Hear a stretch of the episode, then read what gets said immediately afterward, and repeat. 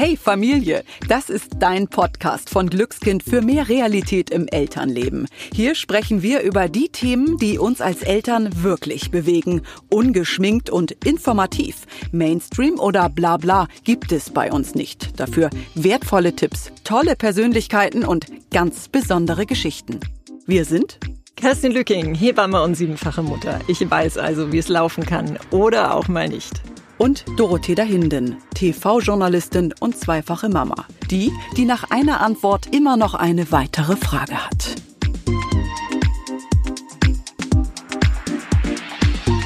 Herzlich willkommen zurück bei einer neuen Folge von Hey Familie. Schön, dass du da bist. In dieser Folge geht es um das Thema Geschwister und um diesen bunten Blumenstrauß an Gefühlen, den das Leben mit mehreren Kindern mit sich bringt. Kerstin, du hast ja sieben Kinder zum Thema Geschwisterliebe, Streit und Co. Hast du ja sowieso schon eine Menge zu erzählen, oder? Ja, klar. Also sechs Kinder wohnen ja bei uns noch im Haus. Wir haben äh, vier Teenies und zwei Grundschüler. Und ich kann nur sagen, bei uns ist immer was los. Ja, meine Kinder sind ein super Team, helfen sich gegenseitig. Aber gelegentlich rumst es natürlich auch mal ordentlich im Karton. Das kenne ich auch, vor allen Dingen aktuell. Ich habe zwei Kinder im Kita-Alter und kann wirklich nur sagen, Streit ole, das ist die Situation bei uns gerade. Denn ich habe die letzten Wochen das Gefühl, wir pendeln so zwischen absoluter Liebe und Gebrüll. Und dieses Gezanke bringt mich manchmal schon an den Rand meiner Kräfte. Also ich spüre da schon meine Grenzen, dass das auch wirklich was mit mir macht. Und ich frage mich immer wieder, was kann ich tun, damit sie sich weniger betteln? Eine Frage, die wir in unserem heutigen Gespräch rund um das Thema Geschwister beantworten möchten. Und nicht nur die. Wir sprechen über Eifersucht, Neid, kleine oder größere Eskalation, die Rolle der großen Geschwister und eben auch über die große Liebe zwischen den Geschwistern. Und wir freuen uns, dass wir Danielle Graf zu diesem Gespräch begrüßen dürfen. Hallo Danielle. Hallo, ihr beiden. Danielle, wir freuen uns, dass du da bist. Ich freue mich auch sehr. Für alle, die Danielle vielleicht noch nicht kennen, Danielle ist eine der Frauen hinter dem Blog Das gewünschteste Wunschkind aller Zeiten treibt mich in den Wahnsinn, den sie gemeinsam mit Katja Seide betreibt. Sie haben sich über die Jahre eine riesige Fangemeinde aufgebaut. Rund 200.000 Leserinnen verfolgen monatlich ihren Blog. Kein Wunder, denn sie helfen vielen Eltern mit ihren Artikeln, in denen sie nicht nur den Hintergrund für das Verhalten unserer Kinder beleuchten, sondern eben auch hilfreiche Tipps für den entspannten Familienalltag geben. Danielle, gemeinsam mit Katja Seide hast du vor kurzem das vierte Wunschkindbuch, das Geschwisterbuch, auf den Markt gebracht. Das war ja schon vor der Veröffentlichung im August ausverkauft und musste nachgedruckt werden. Ganz herzlichen Glückwunsch von uns zu diesem tollen Erfolg. Das heißt, ihr habt ja äh, mit dem Thema einen Nerv bei uns Eltern getroffen, oder? Ja, absolut. Das sind auch die Rückmeldungen, die wir so bekommen. Ähm, Geschwisterstreit ist, glaube ich, eins der größten Themen, ähm, was Eltern so bewegt, wenn Kinder größer werden. Erst ist es ja die Trotzphase oder besser gesagt die Autonomiephase. Ähm, wenn die überwunden ist, ist das eigentlich das zentrale Thema, über das sich viele Eltern Gedanken machen und wo sie auch wirklich die meisten Nerven liegen lassen. Wie oft habt ihr denn so gehört oder auch E-Mails bekommen, in denen eure Follower und Followerinnen gesagt haben, bitte, bitte macht was zum Thema Geschwister und gebt uns eure Tipps? Also das waren tatsächlich sehr, sehr viele. Ähm, es ist ja meistens so, dass ähm, sich die Eltern an uns wenden und Problemsituationen schildern. Und tatsächlich war es so, dass ganz, ganz viele immer Konflikte von ihren Kindern berichtet haben und ähm, ja Fragen stellten, wann muss ich denn eingreifen? Oder äh, ist so viel Streit denn normal? Und wie kann ich es verhindern, dass die sich ständig nur fetzen? und da haben wir schon erkannt anhand der Fragen, dass das wirklich ein großes, großes Thema ist. Danielle, du hast es ja gerade gesagt, aber wie normal ist denn Streit unter Geschwistern? Total normal. Also es soll, es, es soll Geschwister geben, die sich wenig streiten. Ähm, soll sie geben. Ich habe noch keine erlebt, aber es soll ja auch durchschlafende Kinder geben. Ähm, also, wo Menschen zusammenleben, kommt es einfach zu Konflikten. Wir Erwachsenen haben schon gelernt, damit umzugehen und unsere Kinder können das noch nicht. Die sind ja, wenn die ähm, noch jung sind, relativ auf sich selbst zentriert und ähm, ja, versuchen natürlich ganz viel Aufmerksamkeit der Eltern zu generieren. Das heißt, die sind noch sehr egoistisch veranlagt. Und ähm, sobald ein Geschwisterchen da ist, verlieren sie ja ihren Status als ähm, quasi Alleinherrscher. Und ähm, die Eltern haben ganz anderes Verhältnis als Geschwister. Und mit den Geschwistern übt man Konflikte auszutragen. Also ich habe da jemanden, der lebt mit mir zusammen und ähm, den kann ich ärgern, so viel ich will, der bleibt einfach da, der kann nicht weglaufen. Und ähm, in diesem Kontext ist es möglich, der, den Umgang mit Konflikten, wie, wie weit kann ich gehen, welche Strategien kann ich ausprobieren, das kann man da einfach üben. Insofern ist Geschwisterstreit eigentlich etwas Gutes. Also ein richtiges Spielfeld quasi für meine genau. eigene Entwicklung oder für die der Kinder. genau. Ich kann in einem geschützten Umfeld mich ausprobieren, ähm, ohne die Gefahr zu laufen, ähm, da, ja, dass ich die Zuneigung verliere. Das ist natürlich in einer Kita-Gruppe anders. Also wenn ich da ein Kind ärgere, das kann sich einfach komplett von mir zurückziehen. Das kann mein Geschwisterchen nicht. Insofern ist es tatsächlich ein Spielfeld. Dann lass uns doch mal auf die Anfänge des Geschwisterseins gucken. Ihr sprecht ja von der ersten Krise im Leben, wenn ein Kind ein Geschwisterchen bekommt, einem Liebeskummer. Also kannst du das mal ausführen? Was meint ihr damit ganz genau? Ja, wir versuchen das immer so zu beschreiben. Ähm, es kann sich ja jeder vorstellen, wie es wäre, wenn der eigene Partner, die eigene Partnerin plötzlich nach Hause kommt und sagt, du, ich habe jetzt noch, noch eine weitere Frau oder einen weiteren Mann kennengelernt und ich möchte gern, dass die bei uns einzieht oder ähm, dass er bei uns einzieht. Und ähm, mach schon mal deinen Kleiderschrank ein bisschen frei, ähm, der bringt einige Klamotten mit. Aber mach dir bloß keine Sorgen, ich liebe euch beide wirklich ganz genauso. Ähm, das ist jetzt mal ganz überspitzt dargestellt, aber tatsächlich empfinden unsere Kinder, unsere Erstgeborenen, das tatsächlich so. Sie waren diejenigen, die die hundertprozentige Aufmerksamkeit bekommen haben und plötzlich kommt jetzt jemand in ihr Leben, und sie müssen die Aufmerksamkeit der Eltern teilen. Und das ist wirklich für die meisten Kinder ein schwerer, schwerer Verlust, den sie aber oft nicht sofort zeigen. Das ist so ein bisschen das Kritische an der Geschwisterkrise, ähm, dass die Kinder ja erstmal merken, es wird von ihnen erwartet, dass sie sich freuen also die werden ja immer vorbereitet. Ha, kriegst du Geld, ein Geschwisterchen. Das wird immer grundsätzlich als was ganz Tolles dargestellt. Und dann kommt dieses Baby ins Haus und es schreit, es weint, es schläft. Man kann mit dem nichts anfangen. Und die Eltern kreisen wie ein kleiner Helikopter um dieses kleine Wesen. Und das ältere Kind denkt sich, wow, hier, ich auch noch da, kümmert euch um mich. Ähm, schafft es aber meist, das natürlich nicht so differenziert auszudrücken.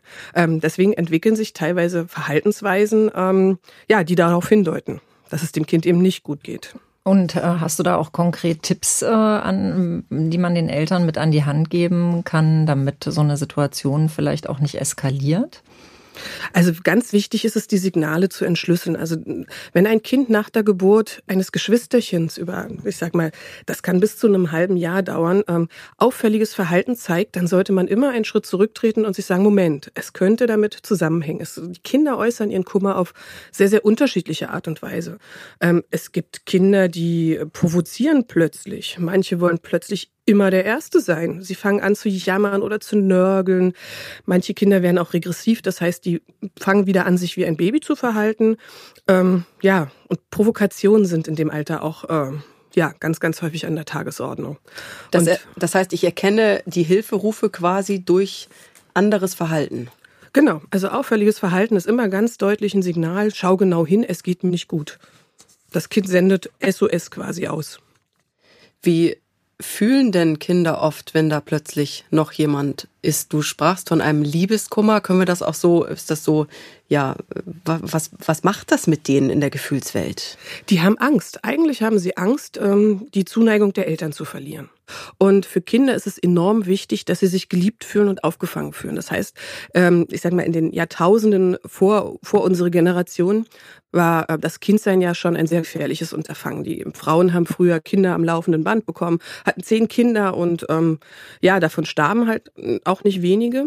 Und ähm, ein Kind, das besonders laut äh, nach Ressourcen ruft, indem es auf sich aufmerksam macht, sicherte am ehesten sein Überleben ähm, wenn Mütter in Kinder viel investieren, emotional oder, oder auch äh, dinglich, dann binden die sich ganz besonders. Das heißt, die, das ist eine Überlebensstrategie von Kindern, sich die Aufmerksamkeit zu sichern. Und kommt dann ein Geschwisterchen, dann haben sie Angst, diese Aufmerksamkeit zu verlieren. Und tatsächlich ist es ja auch so, dass sie sie teilen müssen. Und das, da entsteht ein ganz, ganz diffuses Angstgefühl einfach in dem Kind.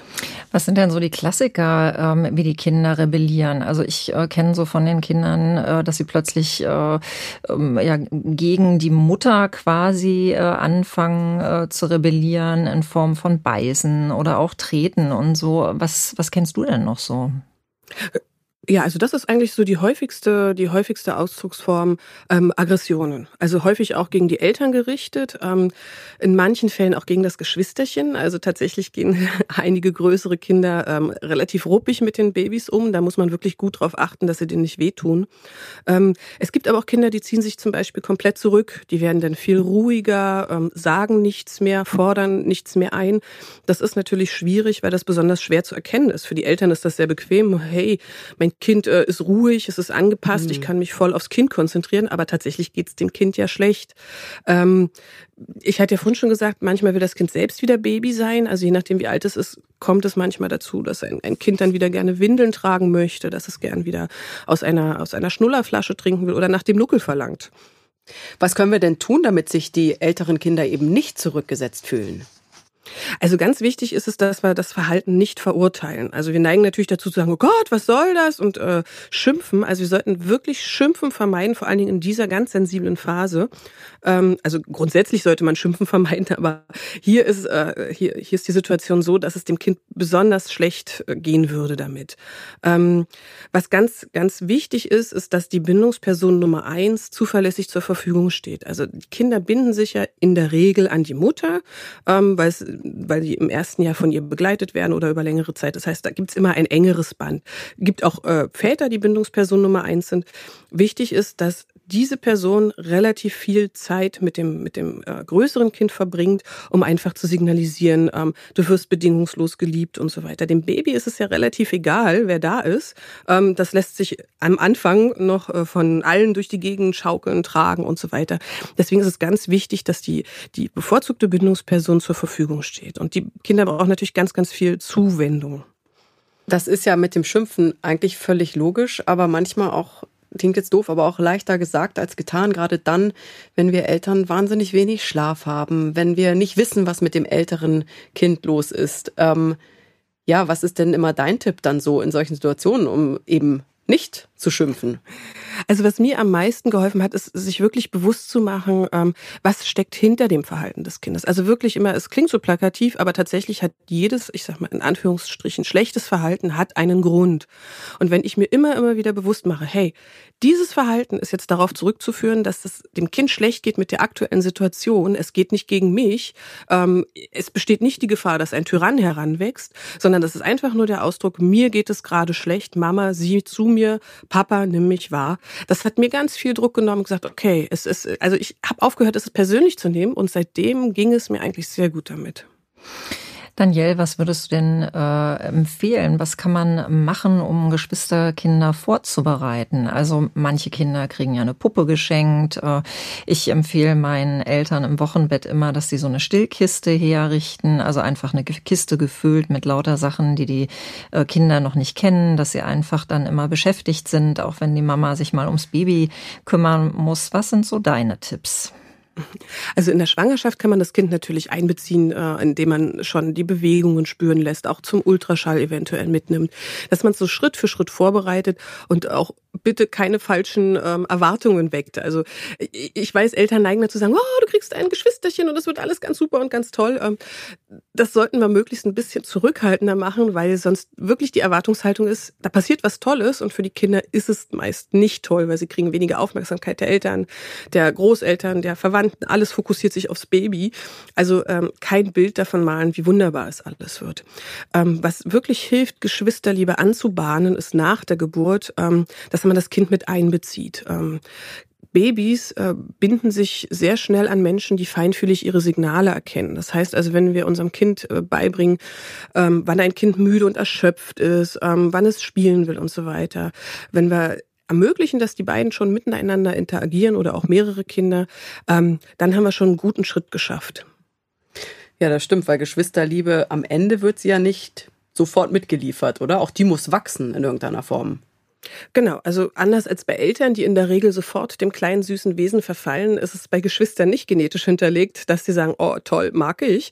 Ähm, Am Anfang gibt es ganz zarte Bande, die wir natürlich ähm, ja fördern können. Also es gibt einige Dinge, die wir vermeiden sollten, und es gibt ganz viele Dinge, die wir auch dafür tun können. Ganz wichtig ist zum Beispiel eine ganz bestimmte Grundhaltung. Also wenn wir Kinder es schaffen, ähm, unseren Kindern nicht unnötig Verantwortung füreinander ähm, ja zu übergeben. Also zum Beispiel pass mal auf das Baby auf, ähm, dass wir keine Machthierarchien entstehen lassen, indem wir jemanden bevorzugen, benachteiligen und so weiter.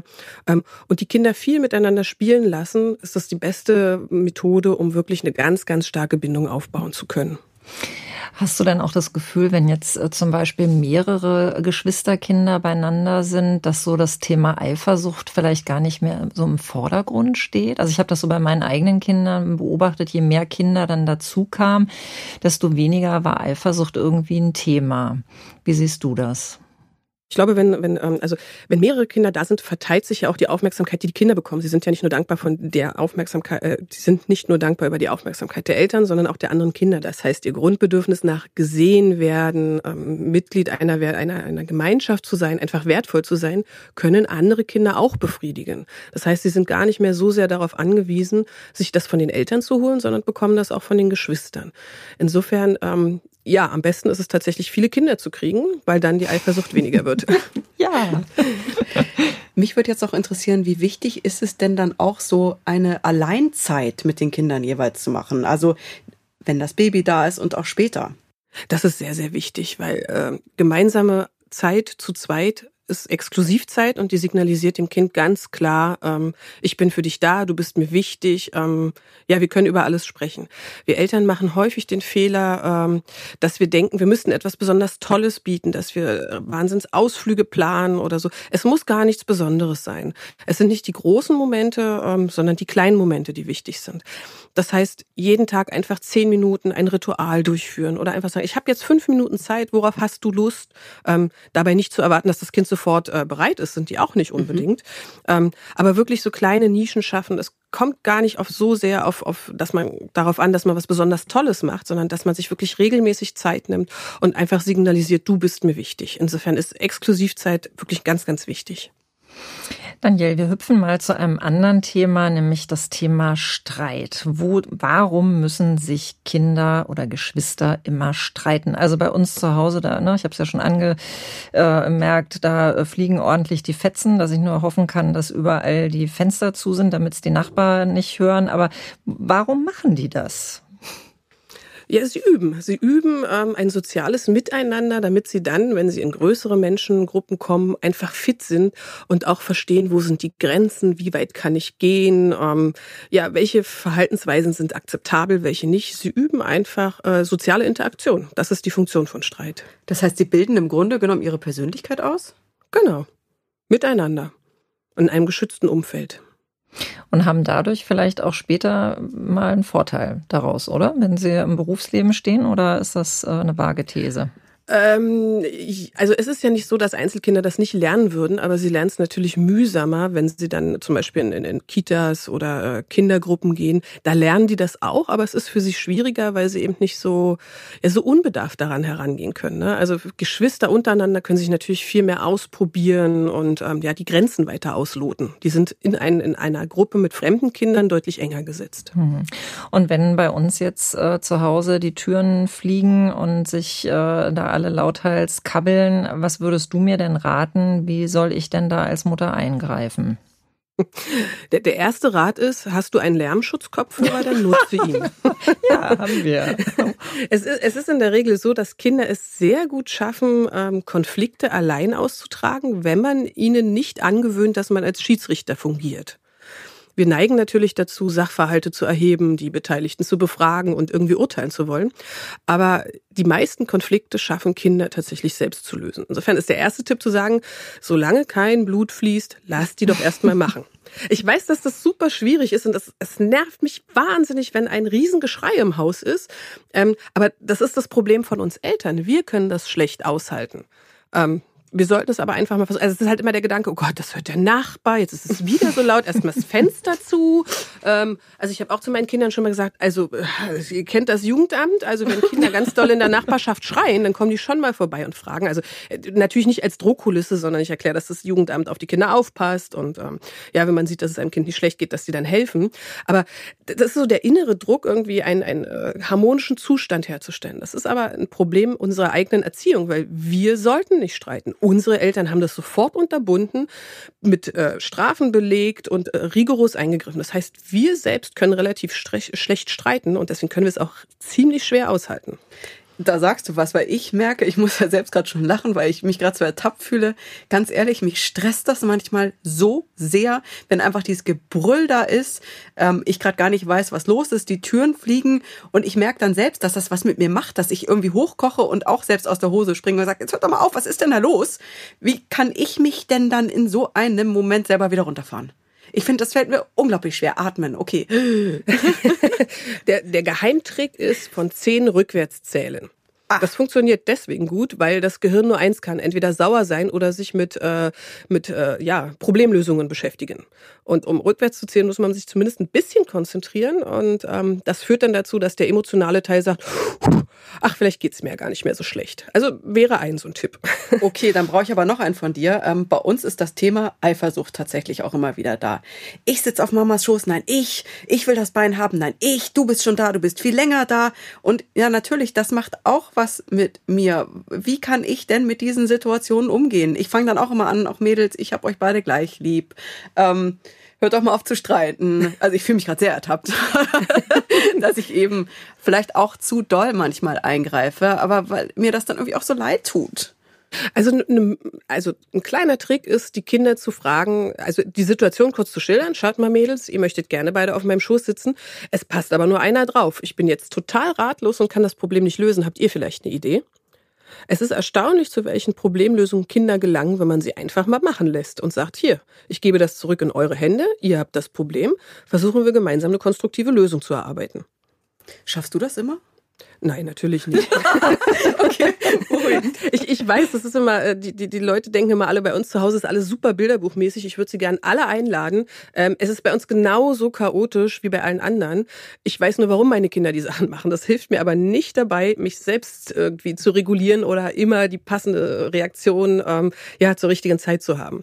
Aber so ein paar kleine Handwerkszeuge, die sind einfach hilfreich. Mich würde jetzt auch nochmal interessieren, wo Danielle das so offen gesagt hat, Kerstin, wie ist denn das bei dir? Wie reagierst du denn so, wenn bei euch ja wirklich ja, sag ich mal, wirklich richtig Streit im Haus ist mit so vielen Kindern. Streiten die sich auch alle mal? Ja, die äh, streiten sich auch alle mal, ja. Also das ist äh, also als erstes kontrolliere ich tatsächlich immer die Fenster, weil das ist dann, ich mache mir schon immer Sorgen um die Nachbarschaft, ja. Genau. Und dann, äh, ich höre mir das zum Teil an, muss dann aber auch wirklich mal eingreifen, wenn es so unter die Gürtellinie geht. Und äh, aber ich lasse sie tatsächlich auch die Konflikte äh, selber dann äh, ausführen und irgendwann ist dann auch gut. Also ich sag mal so, wir haben so, so einen Pegel von drei bis fünf Minuten und dann äh, verziehen die sich alle wieder und dann hat sich's gegessen.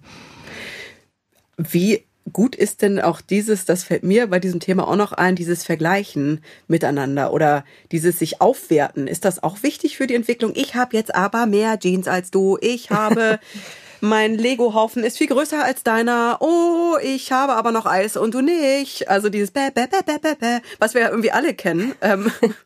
Ich, da habe ich auch ehrlich gesagt noch überhaupt gar keinen Weg gefunden, äh, außer immer nur ganz äh, resigniert zu sagen, es ist überhaupt nicht wichtig. Es ist nicht wichtig, dass dein Schnürsenkel länger ist als der von deinem Bruder. also ich, ich glaube, am, am, am besten sind wir damit gefahren, dass ich es einfach ignoriert habe und das als eine Form der Kommunikation gesehen habe.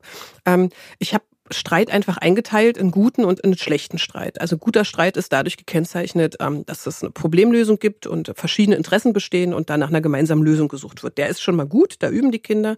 Es gibt aber auch Streite, die wirklich, wie du sagst, wenn es unter die Gürtellinie gibt, also ähm, wenn's, wenn, wenn Kinder wirklich beleidigend werden oder verletzend. Ähm, bewährt haben sich da Familienleitlinien, in denen man äh, ganz klar regelt, in welchem Rahmen Streit ablaufen darf. wie gesagt, zur konstruktiven Problemlösung gar kein Problem. Da kann man auch mal laut werden, da kann man sich auch mal ärgern. Das sind alles Gefühle, die zulässig sind.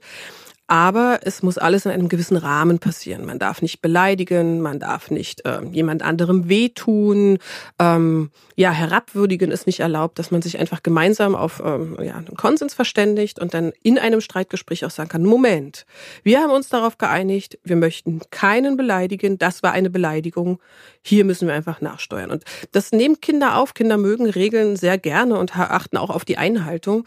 Ähm, und das führt zumindest dazu, dass so ein, so ein, so ein Streit ein bisschen, ähm, ja, ich sag mal, in geregelte Bahnen gelenkt werden kann. Aber wie ähm, vereinbarst du das denn mit den Kindern? Also würdest du empfehlen, äh, abends mal so eine Runde, so, so ein Tischgespräch zu machen und zu sagen, so Kinder, also jetzt äh, halten wir mal dieses oder jenes fest, wir schreiben es auf, jeder zeichnet gegen oder wir gucken uns tief in die Augen und versprechen uns das so. Also geht auch noch mal äh, konkret rein. Also was, was würdest du da empfehlen? Wie kann man es so richtig angehen?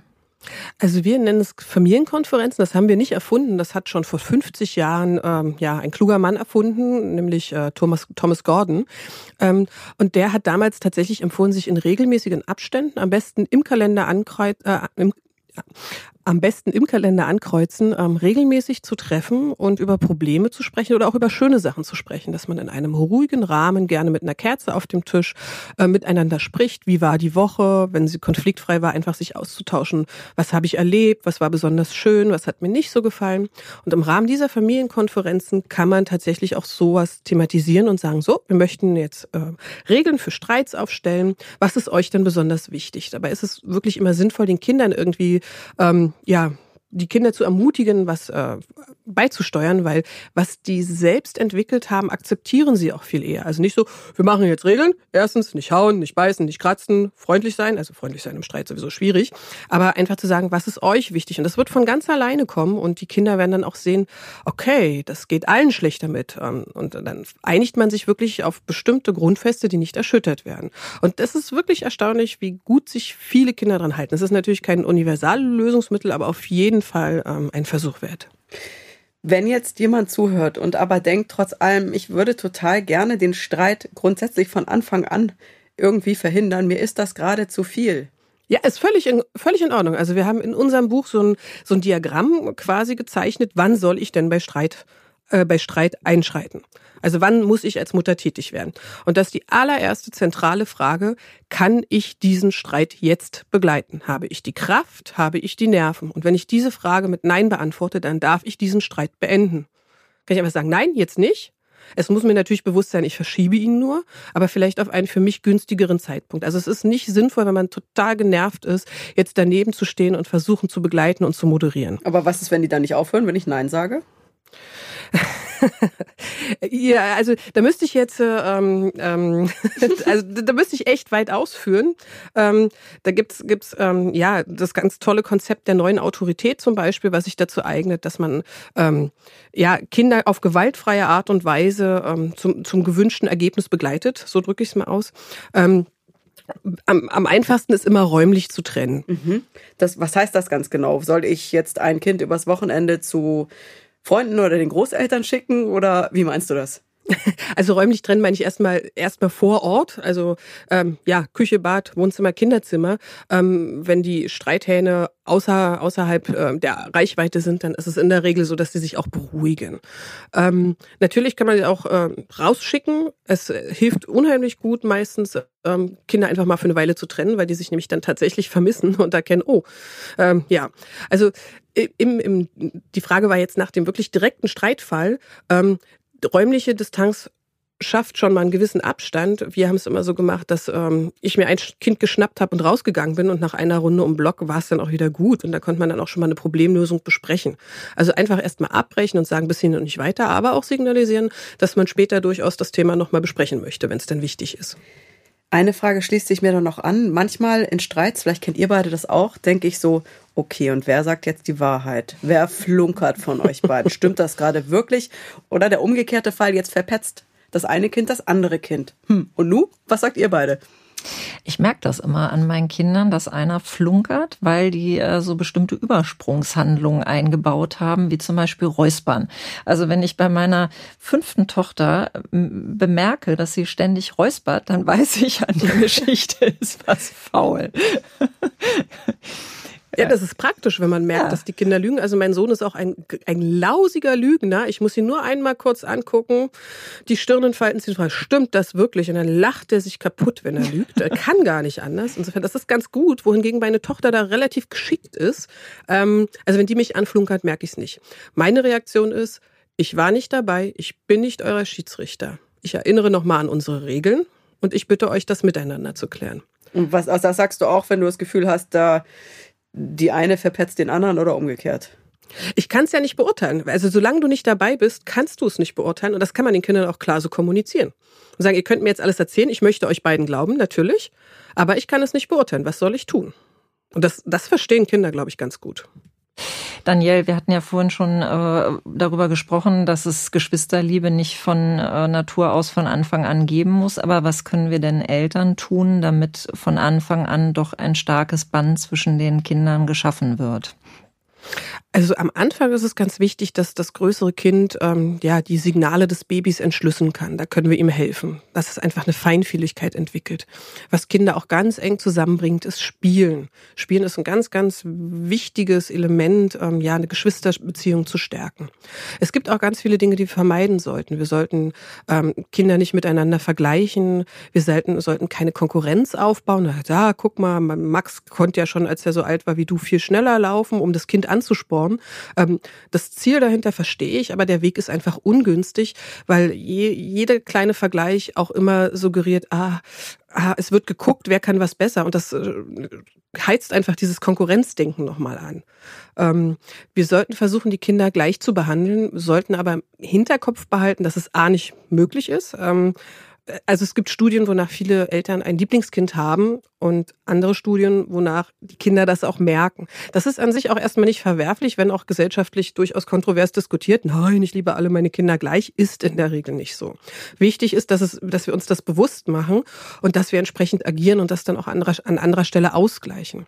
Und wichtig ist auch immer ähm, daran zu denken, ähm, Kinder empfinden etwas anderes, als ich der Meinung bin zu geben. Also wenn ein Kind sagt, ich krieg immer weniger als der andere, dann mag das subjektiv, äh, objektiv nicht so sein, aber wenn das Kind das so empfindet, dann haben wir tatsächlich ein Problem und das fühlt sich benachteiligt. Also ernst das, nehmen, immer ernst nehmen. Genau, immer ernst nehmen und äh, ja, auch, auch zeigen, dass Kinder immer mit allem zu einem kommen können. Einfach diese, diese bedingungslose Liebe immer, immer wieder, ähm, ja, deutlich machen. Also man muss nicht den ganzen Tag sagen, ich habe dich lieb, aber dass man sich einfach, wenn ein Kind kommt, Zeit nimmt, äh, wenn sie noch kleiner sind, runtergeht, in die Augen schauen. Das sind so verbindende Momente, die auch die Geschwisterbeziehung stärken, weil Kinder merken, okay, wir kriegen das beide, das ist in Ordnung, wir müssen darum nicht kämpfen.